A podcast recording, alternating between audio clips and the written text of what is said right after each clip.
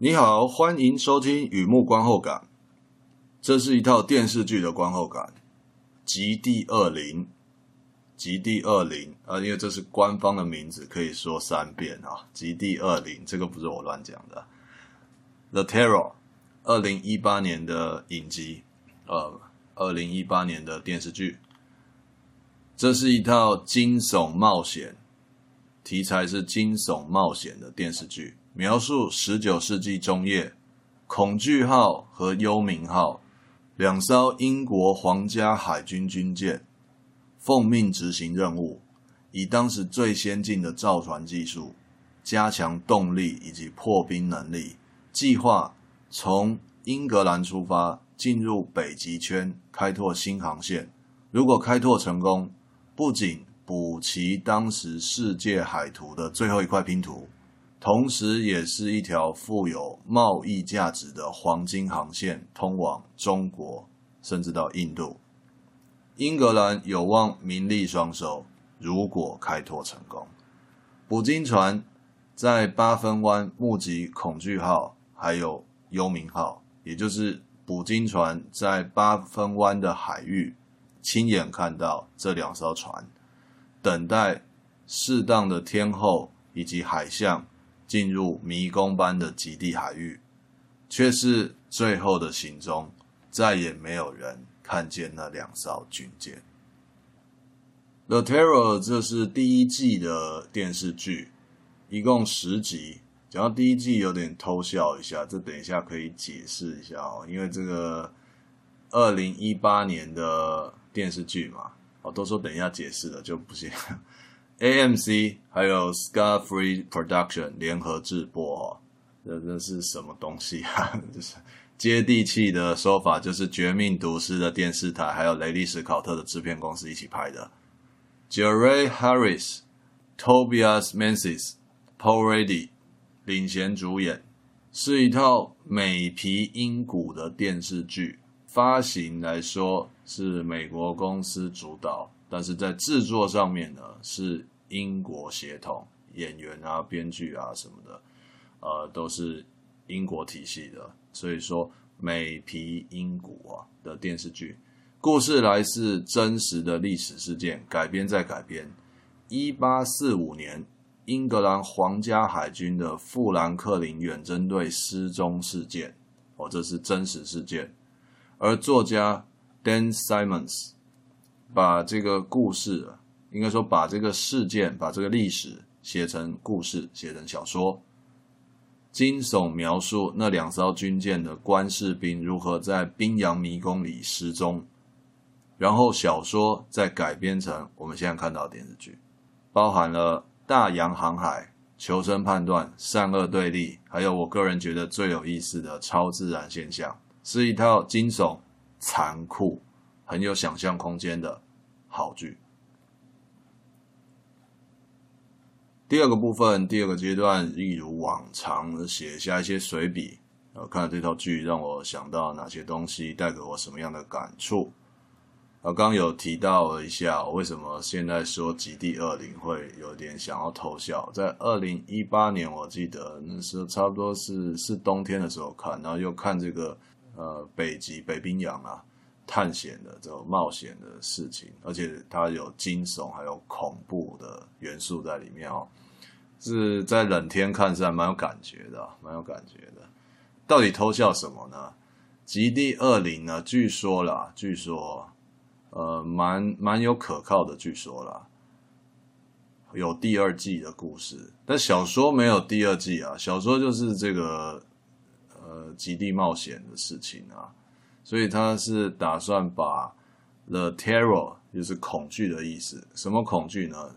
他把它单元化，就是第一季很成功，做这个是航海冒险，而第二季也是要讲恐惧，但是是另外一个系统，另外一个单元故事，呃，但是沿用这个 the terror 这个 title，用这个名称继续做。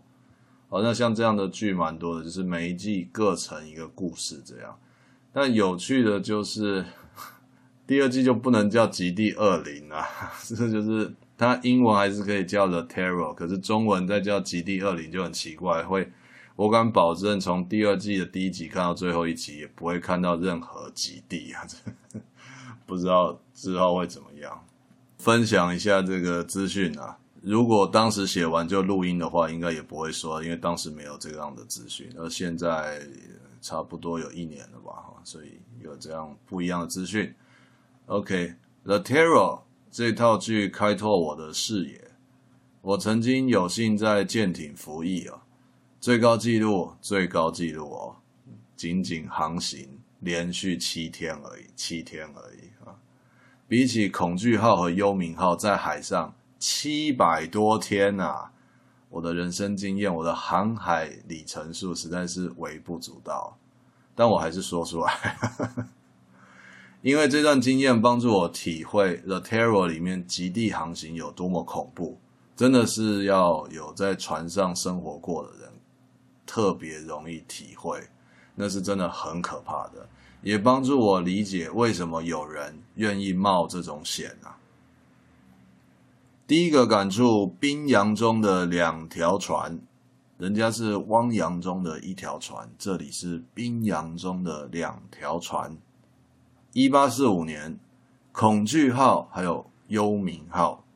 开拓西北航线，通往东方，必须经过极地海域，一知半解，唯独走过才明白，这叫做典型的冒险。冒险本色就是这样。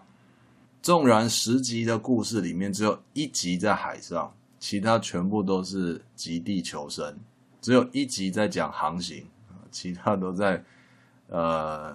这保留一点好了，这讲讲完了就就没意思了，所以我要保留一点，保留一点。只有一集在讲航行，其他都在极地求生。该说冰库里的两条船才对啊，哪里来的冰洋呢？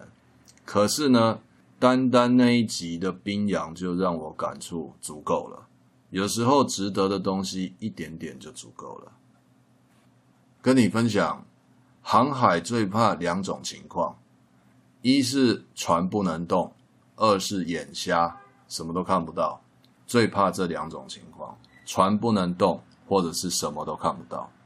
航向极地海域，瞭望能力，眼睛可以看到的，就算加上望远镜好了，受海雾影响，如同近视眼，几乎是半盲了，很容易有这个海雾，看不远，能见度很短。两艘船必须把握最晴朗的夏季，快速前进。但是别忘了极地的特色，一旦进入永夜的季节，就是那个没有白天，永夜永昼那个永夜，瞭望等于全盲啊！没有太阳，六分仪每天拿出来保养一下就可以收回去了。没有太阳是没有办法用六分仪来测方位距离，都没有用。六分仪需要太阳。还有什么东西可以帮助他们了解船开到哪里了？卫星定位怎么样啊？那是十九世纪啊，天上只有月亮，没有卫星，而最先进的船还是烧煤炭的。那罗盘呢？罗盘总有用吧？这个是有的，无奈有一点小问题，因为罗盘受到地磁干扰，变成赌场里的俄罗斯轮盘，那我可以这么说吧。我觉得这点特别令人困扰。罗盘拿出来，因为地磁的关系，就转转转转转，它是不会停的，永远不知道谁输谁赢，也永远不知道我在哪里。的确哦，人和大自然对赌是什么样的输赢呢？船不能动，比眼睛瞎掉还可怕。刚才说了，就是瞭望的视野受到限制，种种自然因素的限制。而接下来分享。船不能动，它是更可怕的。各种原因的失去动力，都是噩梦的开始。人是陆地动物，驾驶任何陆上交通工具啊，会觉得呃不动比较没关系吧？动起来反而比较危险了。这是陆上交通工具的概念。而船是水上的东西，船不能动的时候，就叫做随波逐流。想去的地方去不了，不想碰到的东西呢，也没有所谓的刹车，更别说停在原地了。淡水、食物总会有吃完喝完的一天啊！所以航行如果遇到船不能动，是最可怕的事情，回到恐惧号和幽冥号，他们进入极地海域，海面上遍布浮冰。万一一两次停泊之间错估了航程，时间继续走，船会被冻到，就是海会结冰嘛。本来已经有浮冰了，船会被冻到完全不能开。舰长因此特别谨慎，在哪一次停泊，哪一次就算锚泊也是啊。我不知道，我不知道那个时候有没有有没有海锚，应应该有吧？可是效果可能不是很好。这是这是我的推测啦，因为。海锚是需要锚机，就是一种铰链式的东西来收放这个海锚。那在那个时候，连动力都是烧煤的，没有电的情况下去去想象它有一个锚机，不大可能，不大可能。所以我觉得他如果定锚的话，应该是其他方式。这个在片子里面没有写，这是题外话。哎，刚讲到哪里啊？忘记了。哦，舰长因此特别谨慎。不敢造进，不敢乱开船。我记得他先说了那句话当做开场白，就是在军官会议的时候，你们根本无法想象情况有多么严重啊，然后才继续开始说明这情况到底有多严重，就是先 先吓唬人，但他不是真的吓唬，他是真的要说了，但是戏剧效果的开场白哦，那先放了这句话，然后再开始解释情况到底有多差。舰长被其他军官讥讽这种故弄玄虚啊，的确，因为在座的军官不是我啊，是不是你我不知道，但不是我，在座的军官都是航海老手，副官还打过鸦片战争呢，那是英国人嘛，他那时候在开船之前有打鸦片战争，也就是我们在课本上读过清朝发生的事情，差不多时代。所以舰长那种语焉不详之倒叙恐吓哈，其他人都是当笑话听，他们都有航海经验的。起初我也觉得只是戏剧效果，那种说法只是某种饥寒交迫，然后又不能回家这种戏剧效果。即便明白失去动力有多么危险，还是没有办法想象船被冻住会有会是怎么样的糟糕啊？能能危险到哪里去呢？就是好比说原地不动。等着海水退冰嘛，大不了等一个冬天嘛。然后舰长被记个丑一啊，我就是是这样自以为是的孩子一样，完全不能理解舰长他究竟在担心什么。毕竟我们大概差了两百年嘛，哈啊，航海经验大概差了二十万里啊。说也离谱，我后来在吃那个古早味花生豆花的时候就觉悟了，怎么怎么会这样觉悟呢？我的豆花啊，在碗里面的豆花有一块比较大。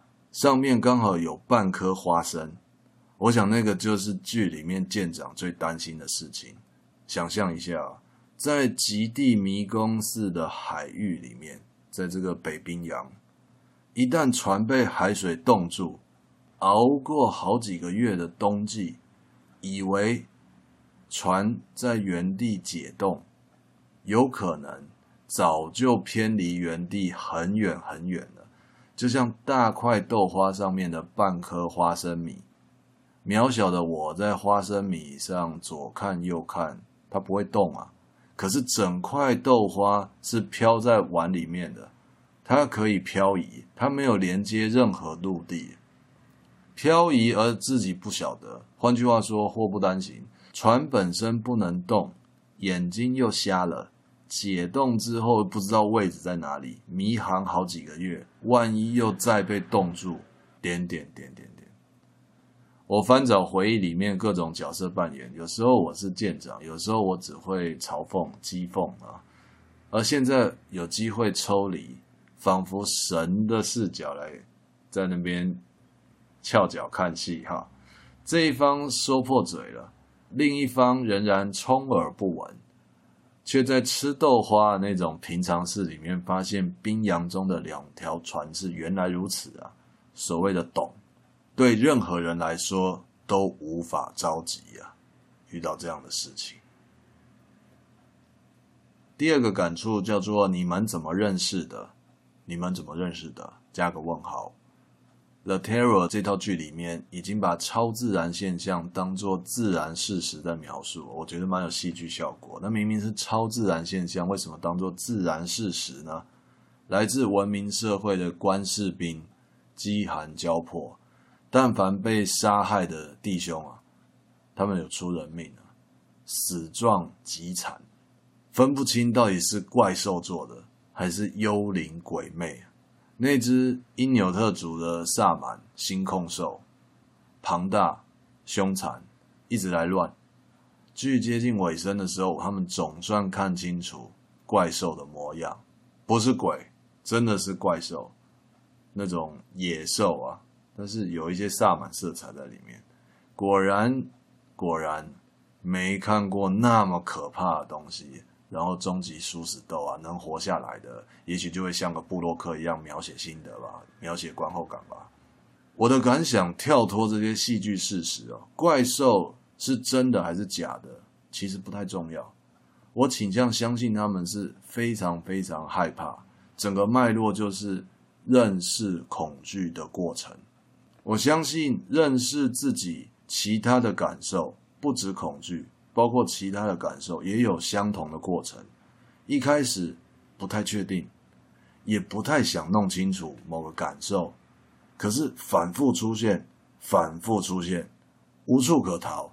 不想知道也没有办法，一直出现，最后被迫要面对。可能是感受吞噬了我，也可能是我克服了那个感受，我认识它是什么了。相互驯服，从此共生。如果有人问起，我和我的感受就是这样认识的。读到这边，我突然想补充一下，觉得自己之前的观后感有一点点太简短了。所谓你们怎么认识的，就是指一个人跟他的感受。而在这里，我觉得怪兽是真的还是假的？到底有没有这样的怪兽？不是都演出来了吗？那么凶，那么大只，说特别深入的去体会，就算它是假的也不要紧，就算它是幻想的也不要紧。它是一种认识恐惧的过程。星空兽那个怪兽就像是。恐惧的感觉，算是我脑补吧。但是我在看的时候，我如果它是假的更好。我觉得那种一个人是怎么样认识自己的恐惧，去把它怪兽化，让观众比较好明白。但它其实是一个意念。嗯，越讲越模糊。好，补充到这里。再一个感触，又见鳄鱼的黄眼睛。鳄鱼的黄眼睛，你想必是很熟悉吧？俗话说：“树大必有枯枝，人多必有……”你懂的，形容某种不可抗拒的瑕疵或者是无奈啊。恐惧号和幽冥号官士兵上百人，作者也不免俗的安排了一个反派人物，是一个罪犯，他不懂航海，纯粹是冒名顶替。蒙骗上船，因为有薪水可以拿嘛。如果开拓航线成功的话，还有奖金的啊。这当然是奇货可居啊。如果你看过这套剧呢，我说的这个罪犯呢，就是当众被羞辱、打屁股的那个水兵，Mr. Hacky。这个反派给我很深的感触啊，以下就叫他 H 好了哈，叫他的名字。如果看船的全貌。H 是一颗遗漏的螺丝帽。如果阅读外文，H 是一个生字。如果做决定，H 就是其中的一丝疑虑。到任何地方做任何事情，都会遇到 H。潜伏在黑暗的角落，仿佛鳄鱼的黄眼睛。只要一切平安无事，H 也跟着没事。万一情况转坏，H 就会冒出来，让情况更加恶化，而且毫不犹豫的毁掉一切。他们的航海冒险生活，或者是我的现实生活，都会有 H 这种小细节哈。生活慢慢让我明白，H 的存在让真实的一切啊变得更真实了。有其用心尽力，有时候也会。无能为力，他就是在那边，像鳄鱼的黄眼睛一样，静静的在等你，等你，等你。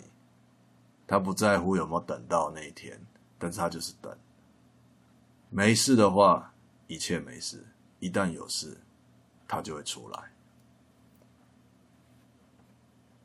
最后一个感触，引用了十集里面其中一集的名称，叫做 “The Sea, the Sea, the Open Sea”，大写的 C，A B C 的 C，The Sea, the Sea 都是定冠词，The Open Sea。欧美电视剧哦，除了剧名以外，每一集都会有集名，但不是每一套电视剧都这样，但几乎都是，几乎都有，也表示说那一集在讲什么故事，也是有个名称。我相信有在注意的人呢，就会呃或有耳闻这样的小细节吗。单元剧或者小说改编的剧本尤其常见。在这里，The Sea, the Sea, the Open Sea。是这套剧的，我记得第六集还是第七集的样子啊。这个名称呢，来自水兵的日记。日记里面，他有一天就写了这句话：“The sea, the sea, the open sea。”大写字母的 C，谐音海，sea，海啊，海啊，辽阔的大海。为什么如此危险还要出海呢？我相信生活有很多东西。都可以这样照样造句，为什么如此这般还要那样呢？人嘛，总有他的原因啊，不必等待天要下雨，粮要解银，有了原因就想要做。这里的出海原因就是那句话：海洋，海洋，辽阔的海洋。我曾经亲身经历所谓的风平浪静，海面。就是镜面，像一面大镜子一样，环顾四周，没有阻碍，只有地平线。心里所有想说的话，不管朝哪一个方向说，畅快，被接纳，绝对不会反弹回来。短短几个小时后，同样的海域卷起九级风浪，他们写的小说没有鬼扯哦，滔天巨浪排山倒海而来。真的是这样，几千吨的排水量，那种钢骨军舰，因此变成一片树叶。而我在那片叶子上面，再怎么多的感受到那种节骨眼，也只剩下害怕了。后来我明白，大海无量，海象无常，还间接见识到《The Terror》里面的大海冷若冰霜，它不会一直宁静，也不会一直凶险。只会不断的改变，但是它的辽阔永远不变。一旦见过它的美，永远向往在它的怀里徜徉。好，介绍到这边，稍微说了一下这个剧在演什么，然后我看了之后想到哪些感触，跟你分享。观后感刊登在网站上。欢迎浏览，也欢迎上网搜寻雨木散文故事。雨木散文故事，有空欢迎常来看看、逛逛都好。